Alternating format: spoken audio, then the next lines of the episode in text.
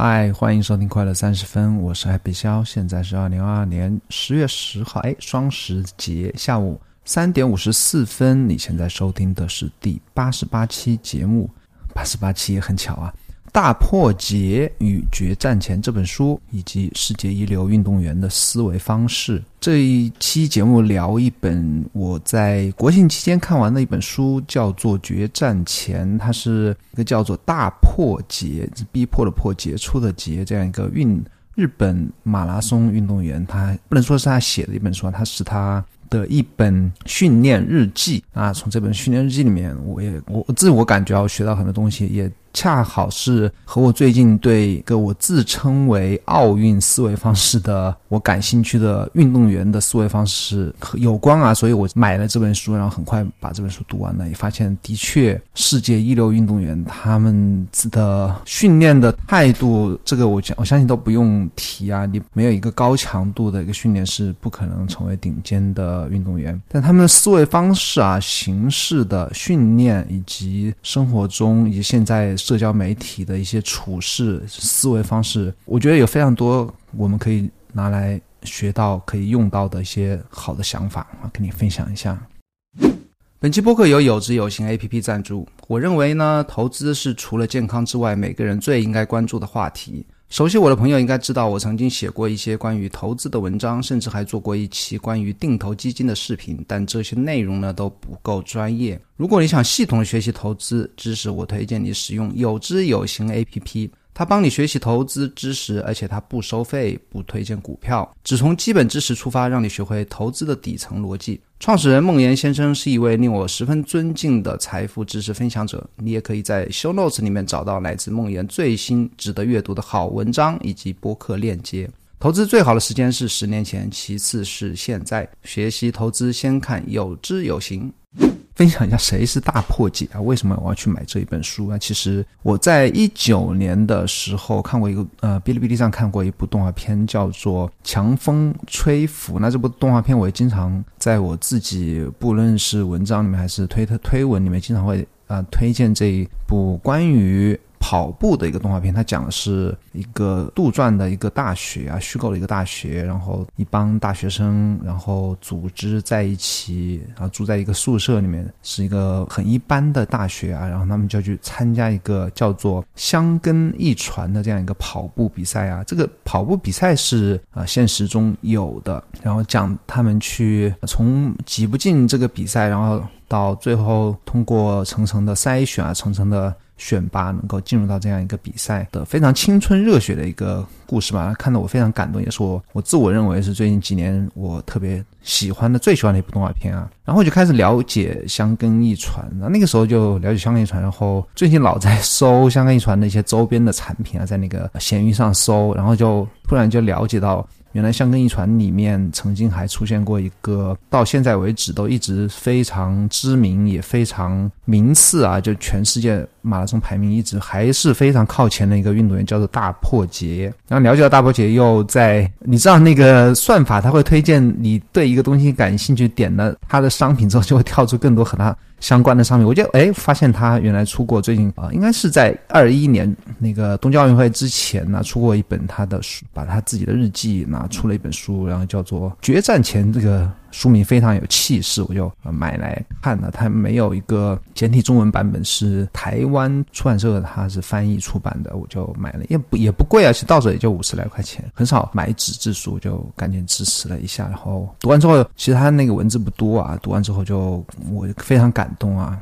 我觉得这期播客应该是我近期啊特别想和你分享的读的书里面是我最喜欢的一本书啊。接啊接下来再讲回香根一传，什么是香根一传呢？它的全名是东京香根间往复大学一传竞跑啊，非常长的一个名字。它是学生长跑中规模最大的接力赛，它分好几个区段，每个区段有共有。啊，分十个区间啊啊，每个区间差不多就是二十公里的样子。那十个选手接力，那总共要跑十个小时出头啊，每个区间差不多二十一点七公里，全程电视直播。那最近去年的那个香港一传是创下了好像十八还是二十八的一个收视率啊，就和那个美国的超级碗一样，是日本人过新年的一大关注点啊。就大家新年新年那个呃一月二日和三日嘛，恰好是新年的他那个放假期间，就大家都。在家里去看这个比赛，然后它开始于一九二零年呢，届至今已经有一百年的历史啊。它创始人叫金立四三，是日本著名的马拉松运动员和体育教育家，三度参加奥运会，还曾经是马拉松世界世界纪录的保持者，了不起了不起，被称为日本的马拉松之父。那一九一七年，日本首次首次长跑接力赛东海道一传。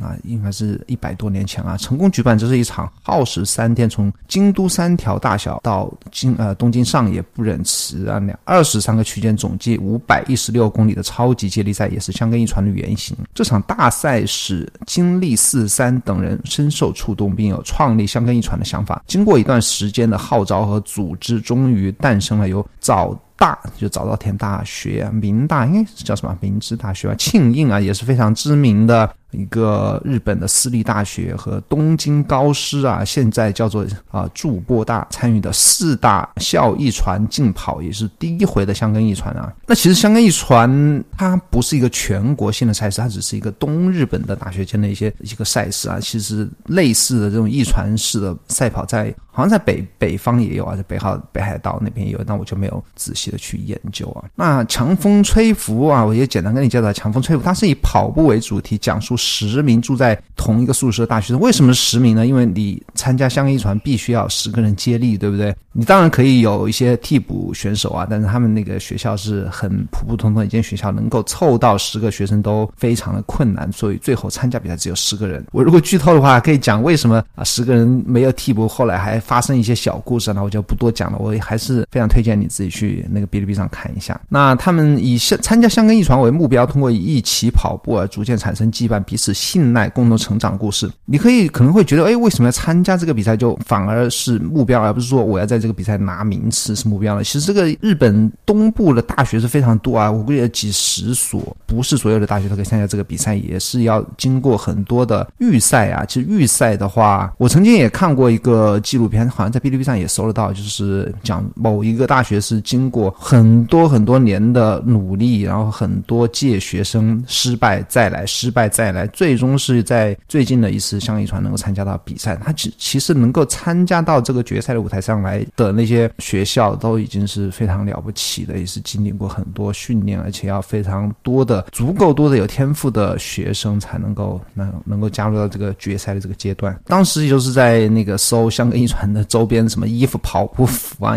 因为他们那些每一次参加的决赛都是些什么赞助商，什么美金龙啊，或者说什么艾斯克斯啊等，他们都会有有对应的学校的，也有这些厂商 logo 的一些衣服，也有人在不知道怎么哪里搞到在闲鱼上买。我就我就去搜那衣服，觉得蛮好看的，我也有有有点想买一套，就然后就发现了大破节。那我简单跟你分享介绍一下大破节这一个人与香根一传的关系啊。他说啊，大破节从。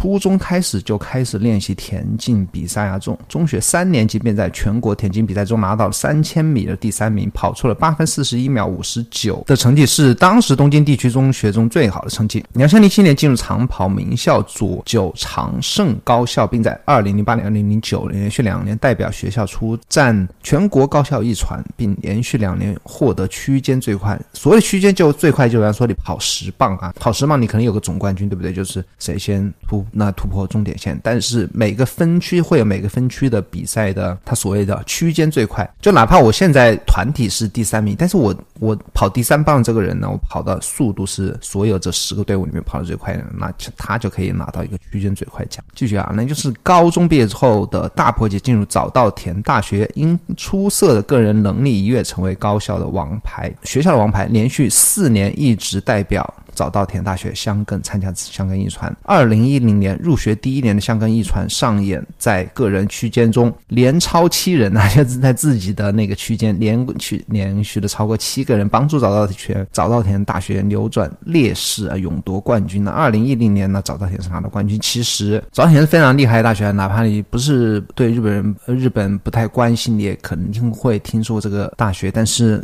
在香港一传中拿到冠军次数最多的，反而不是这些名校，什么东大早早稻田，不是这些名校，而是一个叫什么青山学院的。如果没记错的话，是叫一个叫青山学院的一个学校，包括。二零最近一次啊，也是这个学校拿到了一个一个冠军，还是有一个传统和传承吧。不管是那些精神啊，还是那些教练啊，还是他们的那些经历经验呐，前辈的经验，我觉得还是有一个传承的一个力量在里面。那大破节除了香格里传之外的成就有些什么呢？他是日本之前是田径运动员，跑中短跑了，但是他从二零一四年开始呢，就开始。跑长跑，在亚运会中获得田径十公里的银牌，并打破了多项田径纪录。二零一八年的以十月七号以两小时五十分两小时五分五十秒创下日本男跑者纪录，获得一亿日元的奖金。二零二零年三月一号在东京马拉松上以两小时五分二十九秒再次打破日本纪录。那这个纪录在今年初啊又被其他人打破了。那他也是在啊社交媒体上说自己什么卸下了包袱等等吧。啊，应该是去年年初啊。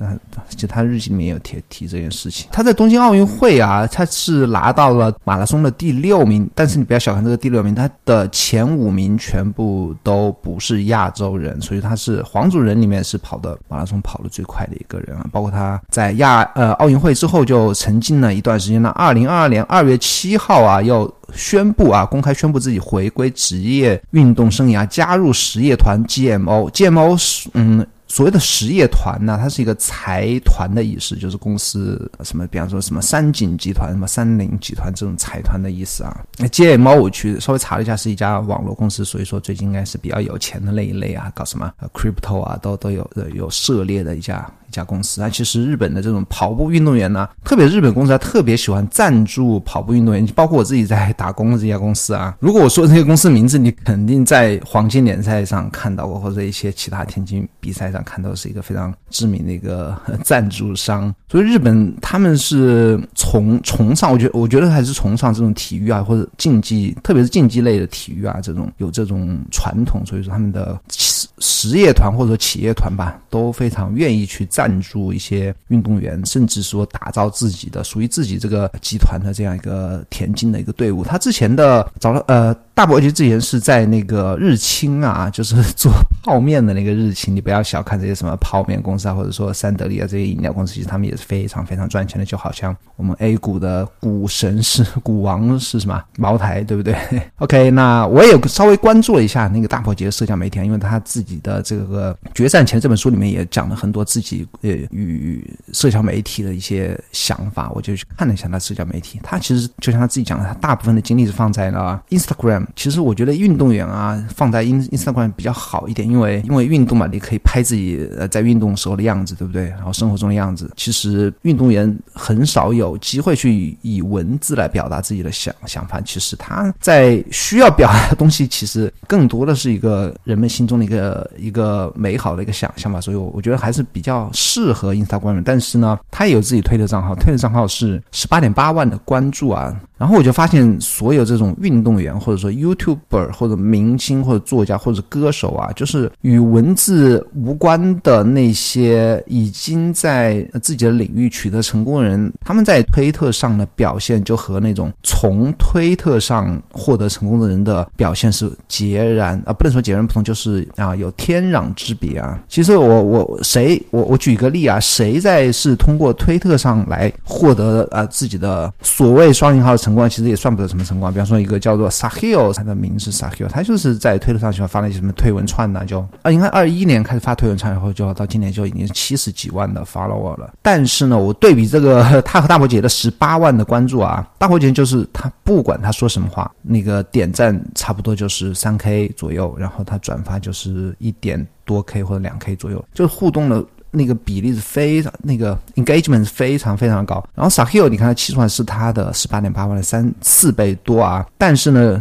除非他是写那种推文串，就是那种非常吸引眼球的。他普通发一些内容的话，只有几十上，就以数百条吧，可能也不是说几十条，就是一两百或者多了四五百。那个这个互动的比例是非常的差别非常大的。再次证明啊，就是我我还是非常喜欢那个谁的一句话，那个叫谁巴拉季的一句话说：推特是用来宣布你的成功的，而你不应该从推特上获得成功。其实大伯杰在书里也经常说过同样的话，就是是社交媒体是他怎么看待社交媒体这样这样一件事情的。那为什么想看他的书？就跟我最开始讲的啊，我觉得奥运思维啊，不是奥运精神啊，不是什么更高、更快、更强。我觉得奥运思维是，其实我也是在播客里面，别人也是呃讲笑的那种感觉说的一个词啊，叫 Olympus mindset，是是一种什么精神呢？就是不管你做什么事情啊，你就是全力以赴的去做它。然后你不止做一天呢，就日复一日的把自己逼到极限，然后非常的有纪律的去投入的去做一件事情，就是把自己推到自己身体，不管是身体还是心理上的极限，挑战自己的那种啊这种精神和精力啊，我觉得就是奥运的一种思维方式。我最近对这种思维方式特别迷恋啊，为什么呢？因为我是从来没有经历过这样的这种这种经历啊。其实我一直在跟自己周围的人讲，甚至我的孩子啊和我朋友啊同学讲，就说我。特别羡慕那种当过兵的人，或者说在初中、高中或者就学生阶段曾经，不管是业余运动员吧，就是有锻炼体育的，就是那种去特意去锻炼某一项体育的这种人的，甚至是什么音乐吧，包括什么学小提琴、钢琴。就我特别羡慕这种经历啊，就是这种经历，包括当兵啊，我刚才是不是已经讲过？就当兵的经历啊，就是日复一日的非常有纪律的去逼迫、强迫自己去做一件事情，这种经历，我觉得是非常如果没有。经历过的话，至少我是特别期待的啊。OK，那接下来就讲这本书里面呃决战前吧。它的副标题是《大破节冬奥训练记事》。那这本书大概是讲什么呢？大概是讲的他延续自己早期写日志的习惯呢，重新开始在奥运会前写日志。那原本预计一月到肯尼亚，直到奥运前都要在海拔两千四百公尺的伊藤啊，肯尼亚就非洲那个国家的一个地方去集训。然而因为肯尼亚封城，也被迫回到美国。日志里记载着他在东京奥运前五个月期间摇摆不定的思绪。本来要逃避周遭的各种杂音而前往肯尼亚。但事情并没有他想象中的顺利，社交媒体带来的压力、比赛之外的烦恼等等，大破节将一切都赤裸裸地写在日志中。本书原汁原味地呈现日志的内容。为什么这个日这本日志让人一读就欲罢不能？是因为作者是田径选手，还是因为作者是奥运选手呢？都不是，只因为作者是大破节。阅读本书可以近距离感到大破节的魅力，也会更加尊敬他。呃，说到欲罢不能啊，其实这本书我读的真的是很投入啊。我差不多只用了两次时间把它读完了，分别是一个多小时。反正这本书当然文字不多啊，一两个小时。然后我用一个便签纸啊，你可以看到我这一期播客的封面啊，我是。啊，我自己拍了一张照片，我是贴了很多很多便签纸，那每一个便签纸就是今天我要在播客里和你分享的一个我觉得非常棒的一些观点啊。OK，那已经二十分钟了，那我今天就不要在意时间是不是啊长短，那我就把今天要讲的讲完，我估计要到四五十分钟吧，有可能。OK，那我就分一些，我把他的观点把它呃提了，也是概括了一些小标题啊，和你分享一下。第一个是写日记的原因，为什么要写日记？他说是。为了磨练说话的能力，他原文是这样写的：我最近觉得有很多选手会说出下一场比赛我会继续努力，或者一些理所当然的票面、场面话、肤浅的话。不止运动员，每个人都必须找到属于自己的剧本和目标，然后全心全意的投入。每个运动员都应该抱着。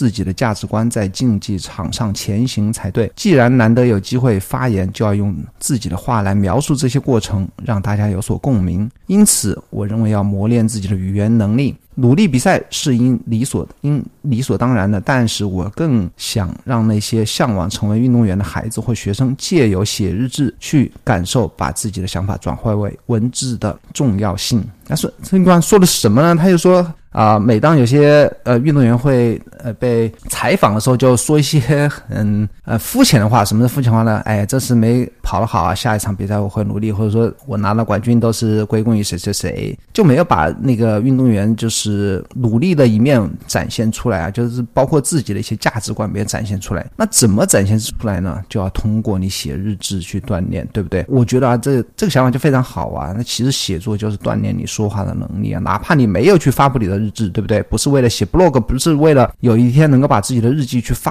布出去而写，反而是因为可以通过写日记来锻炼你说话的能力，在有必要的时候，有出现机会的时候，你要讲出。有想法的话，而不是一些说了等于没说，说了没有任何人记住的那些话，是不是？我觉得他这个，我我觉得他他这个想法是还是非常棒的啊。那下一点是注重过程而非结果。那原文是这是我自己起的副标题啊，包括后面一些副标题都是我自己起的。原文是这样的：高中时期的他有个教练啊，叫梁角树教练。其实他高中时期开始写日记，写日记就是因为这个梁角树教练要叫所有的学生当时的学员去写日记。然后书里提到他的教练这样评。评价他啊，他说他不会去思考自己做得到或者做不到这种事情，这种感觉完全呈现在日志中。我想这也是他成长的动力之一。什么意思呢？就是大伯杰他不会思考目，不会思考终点，不会思考那个比赛我能不能赢，不会思考我能不能拿第一。他思考的全部东西，包括他我我看这本书啊，都是我怎么调整自己的训练，我怎么完成这个训练，我怎么调整自己身体，怎么调整自己状态而已啊。就是只在乎过程，而不是结果。其实原文还有一段是大宝姐自己写的，他说：“我们学校是去年拿下全国优胜的队伍，而我是队上的王牌选手。”虽然我背负了背负了期待和责任，但是埋头硬拼只是徒劳无功。我希望自己不是用想要留下成果的态度而面对，而是把这件事情当成测试自己（括号能啊引号能做到什么程度的挑战）。什么意思呢？我我插一句啊，就是说他不是考虑做一件事情不是为了留下成果或者达到什么目的，而是测试自己。的极限在哪里？能够通过这些过程，能够不断的把自己推向极限啊！我记得练啊，还有一个星期，我相信自己的潜能，度过剩下的一个星期，让自己不要那么的僵硬，自然的去磨练自己的感受。或许用这样的心情迎接挑战比较好。那这是我刚才讲的啊，他的整个比赛的心态是放在训练的过程中啊，就是一步一步的走，而不是说我接下来要这个比赛，我要什么王牌选手，我要去拿下冠军，或者我要背负什么责任等等吧。这是个，我就我。我觉得这就是一个非常棒的一种一种奥运思维方式啊，只是把所有的注意力全部放在过程上。OK，下一点是关注自己才能长进啊，这也是我起的副标题。原文他说过两点啊，首先。他说道：“因为弟弟的失误，所以没有留下拍摄记录。要是他能老实认错就好了。世界上有能够长进的人和无法长进的人，前者会把焦点放在自己身上，后者会把焦点放在自己以外的地方。而且前者会找寻应该做的事情和可行的方法，后者则只是为自己做不到或者不做的事情而去找借口。”什么意思呢？就是说，能够学习和成长的人会把注意力放在自己的身上，会去做什么样的事情可以改进啊，或者可以做到的事情，而不要去关注自己不能控制的事情。这是我相信大家都知道的一个道理啊。这是他自己写下来关于他弟弟的一个观察。然后他还有一段话这样说的：另一方面，我觉得得到别人的支持而有动力的人和有动力却总是需要别人拉一把的人的差距非常大。什么意思呢？他说：“一直想着别人来拉自己一把的人，即使能力很强，也无法真正的进步。”我觉得这这这句话也说的很好啊，就是不要老想着让别人来约啊推自己，或者让别人来啊鼓励自己，给自己加油啊。如果你是这样需要别人一直鼓励你才能去做一件事情的人，人呢，说明这件事情你绝对不可能在这件事情上面是成功的。人生是一场单机游戏啊，这我自己说的。在意别人的、指望别人的、依靠别人的，都是。是不会成功了，而只是你应该把人生当做你个人在去面对的一场游戏啊，完全把注意力放在自己身上。好，下一个是用行动说话。那大波姐是这样说的：他说，在跑步的时候，我深有感触，深有感触，觉得社群媒体的发达让许多选手都不能。都能够表达自己想法，不过身为运动员，说出的行为成果不一致的话，真的很肤浅。这种运动员越来越多了，而且当大家都开始表达意见的时候，我反而想保持沉默。或许有很多人受到日本国内必须发言的氛围影响而随而随波逐流吧。这就是我刚才说的，他对于那个社交媒体的看法，不要一直把。注意力放在展现自己身上，呃，或者说啊，在社交媒体上如何获得更多人点赞，获得更多读者身上，而是要在社交媒体上干什么？而是要在社交媒体之外获得成果，在社交媒体上发布。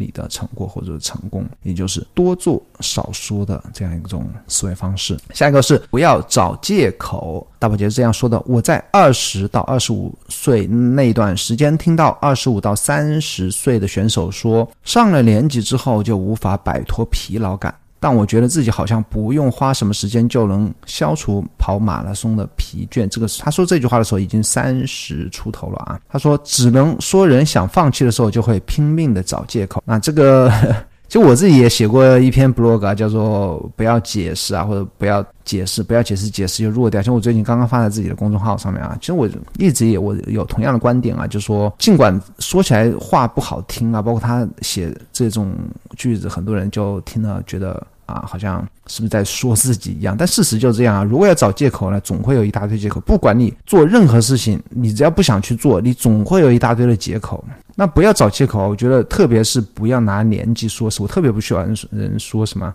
动不动二十几岁就是哎呀怎么老了呀，或者自己什么自称什么叔啊、什么哥啊，特别不喜欢不喜欢这样的人啊。OK，那巨化梦想啊，下一个是什么叫巨化梦想呢？他说冬季也举办了以小学生为对象的儿童营队，这样这些孩子年纪还小。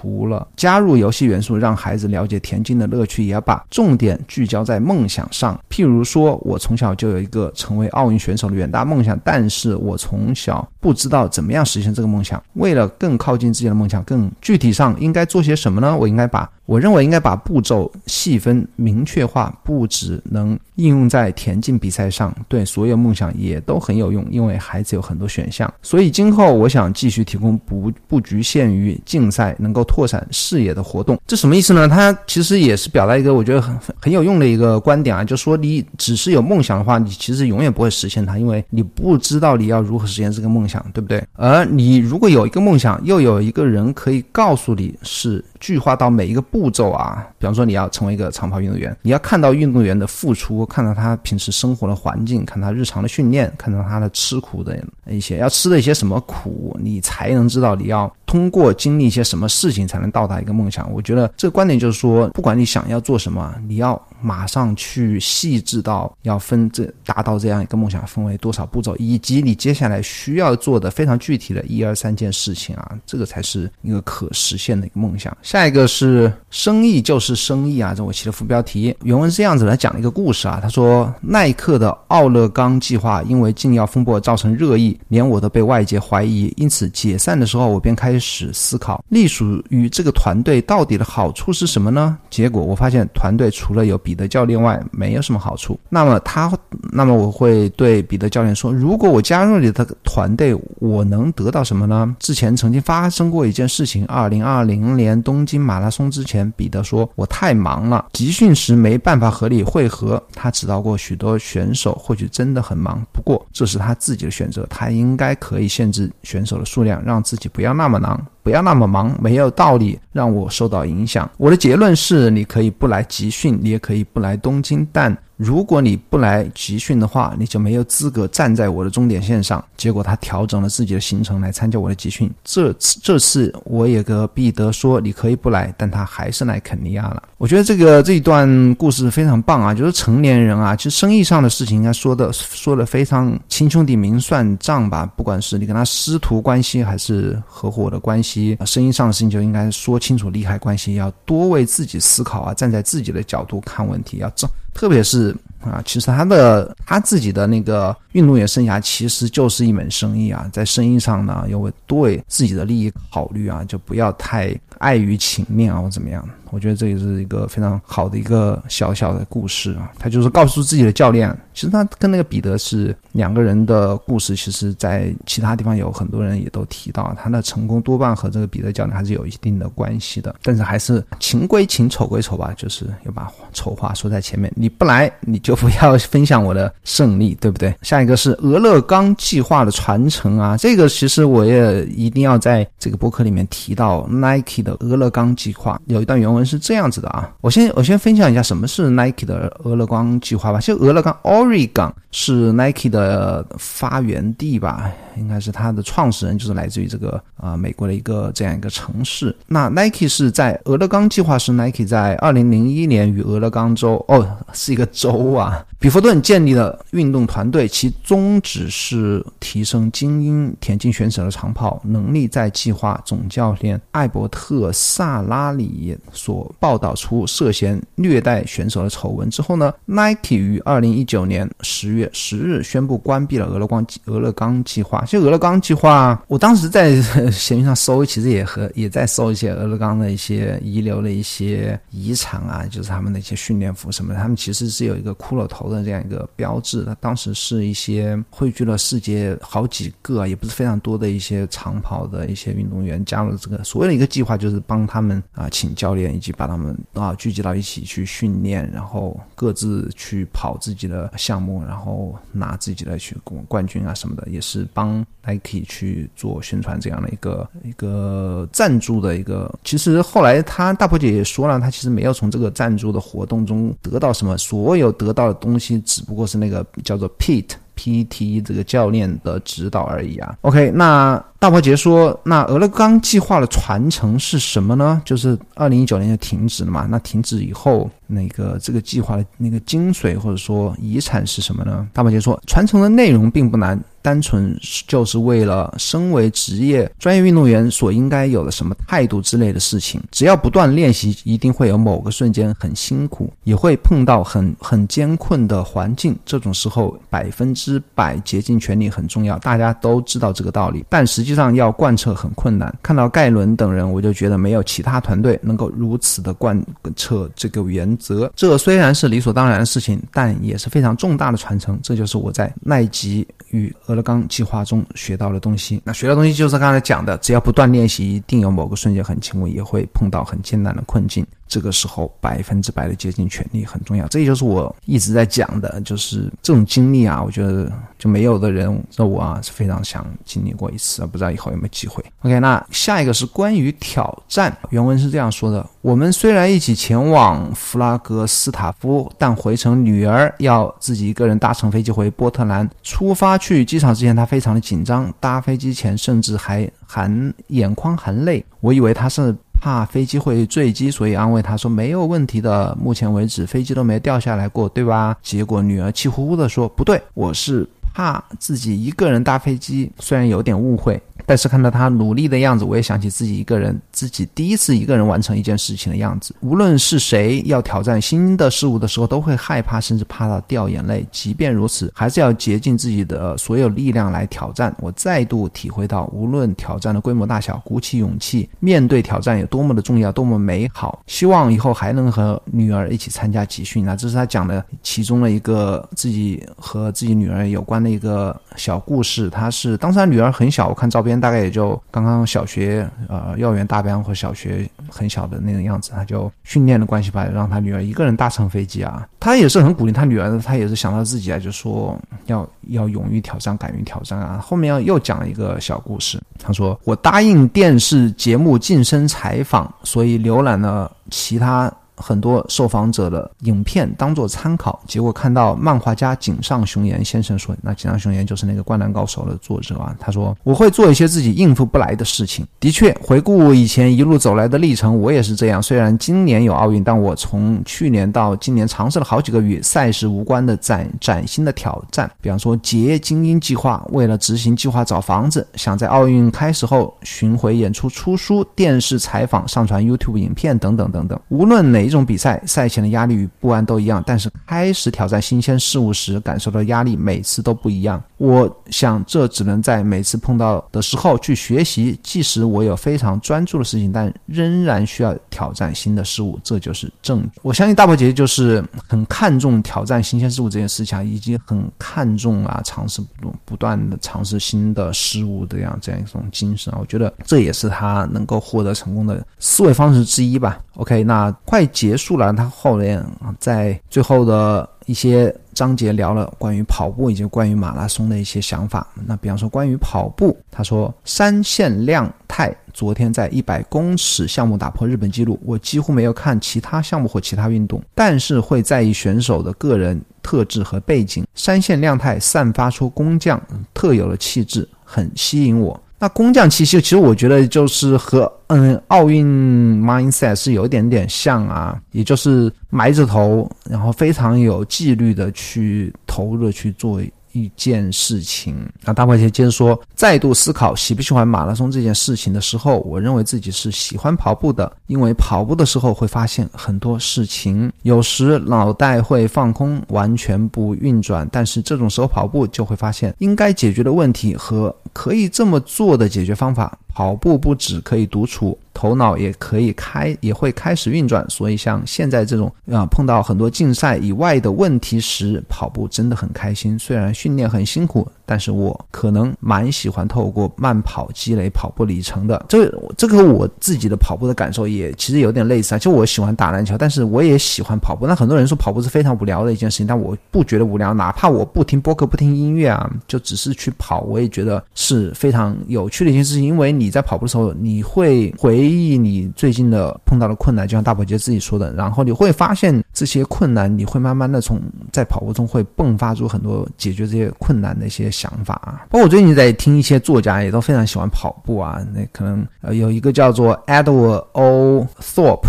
这是我最近发现了一个非常类似于叫做什么遗珠啊，就是非常厉害，但是大家也很少有人提及的一个，也是作家，也是数学家，也是一个投资领域的顶级的高手啊，叫 Thorpe。他也是非常喜欢跑步，他跑步的年纪也是非常晚。他说他四十四十多岁才开始跑步啊，然后又是因为跑步，他觉得他自己个人的身体状态的巅峰是在五十多岁到六十岁这一个区间啊。那他现在是九十岁了，然后看他在一个播客访谈的样子呢，其实他九十岁看起来只有六十多岁而已。他说他经常也是在。酒吧里和陌生人打赌啊，就说如果你能猜出我的年纪啊，猜出我年纪，然后前后误差在五年以内呢，我就给你二十美金。然后每次就别人就很有人猜五十多岁、六十多岁、七十多岁，但从来没有一个人猜八十多岁，更。何况他现在已经是九十岁了。然后还有一个作家是我最近也是在关注的作家，叫 m a c o n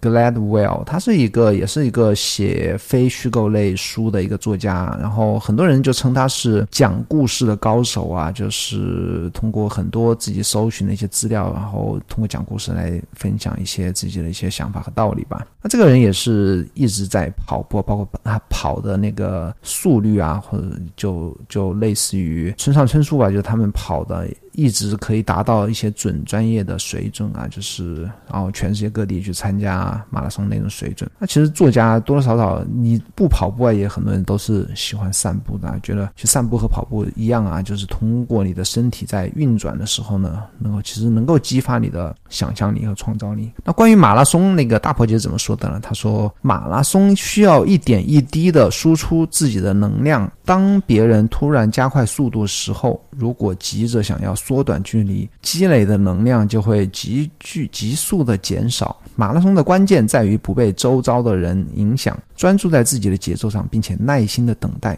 这时比的是，当领先集团的某个选手落后的时候，谁能一直待在准备清单上的上位，而随时填补空缺。我认为这个是日本人和国际选手较量时必要的战略。那什么意思呢？他其实也在其他章节也提到过啊。如果日本人啊，就是就是或者说亚洲人，你如果是纯粹的和非洲人去比速度呢，就。比方说，现在已经很多人可以跑到两小时左右，甚至以内啊。那你如果以速度去跟他们比，是永远比不过他们。但是马拉松有一点好是好在哪里呢？就说你可以按照自己的节奏跑。比方说，第一集团一开始就往前冲，对不对？你如果跟着他们一起冲，那么很可能半程你的体力就没有了。但是你还是有机会以你的速度，你待在第二集团去跑，然后在半程是后程呢。从当有人从第一集团掉队的时候，你可以接补那些人，能够顶上去，然后在。后程发力，最终跑入第一集团，最终在第一集团里面有机会能冲到，比方说他的第六名，甚至他在有些马拉松赛事上拿到第二名或甚至第一名的这种位置啊。这就是马拉松，它可以在让你身体没有那么大的优势的情况下，通过自己的策略，通过自己的哲学，能够也能够崭露头角的一些特质吧。所以说，这是他对马拉松的一些看法。最后他说，运动员的价值在哪里呢？呃，已经快结尾了。他在这个应该最后几段文字，我觉得写的也非常不错。他说，即使没有东京奥运，我们为了这一天而做的努力也不会白费。我认为，运动剧运动员只要找到奥运之外的舞台和目标，继续前往前冲刺即可。在选定日本国家代表。团之后经历十五个月，回顾自己的日志，让我回想起因为疫情而停滞不前、被迫更改行程、很想停下脚步的那些日子。即使如此，还是要挺身往前。我认为这就是我们运动员的价值。还有一个月，我们能做的就是，无论遇到什么状况，都要相信自己，勇敢前进。因为奥运之后。属于我们的故事还会继续。那这个结尾是结尾在距离奥运还一个月的时候。那最后大破解是跑到了第六名。他的故事呢，其实就像我刚才讲的，他现在又加入了一个新的一个实业团。他的故事，他还很年轻啊，是三十二岁，还是。还是很有机会能够再再拿到更多的名次，甚至是拿到冠军的，在一些赛事拿到冠军，我也我也衷心的为他加油吧。啊，就是我最近读过非常喜欢的一本书。如果你喜欢这个节目的话，请帮我在苹果播客或者 Spotify 以及小宇宙关注我，并留下你的好评，我会在节目里念出来。现在苹果播客的三十六个五星好评啊，无论呃，如果你愿意去好评并写一点评论的话，请在中国去苹果。听苹果播客，点击五星好评并放出发下发留下你的想对我说的话。你还应该订阅可乐周报，每周六我都会在这封邮件里分享过去一周我发现的最棒的想法。你通过百度或者谷歌“可乐周报”就可以找到了。我在微信里还每天更新一篇关于效率和创造的博客，一定要关注我哦。那么咱们下礼拜四再见喽，拜拜。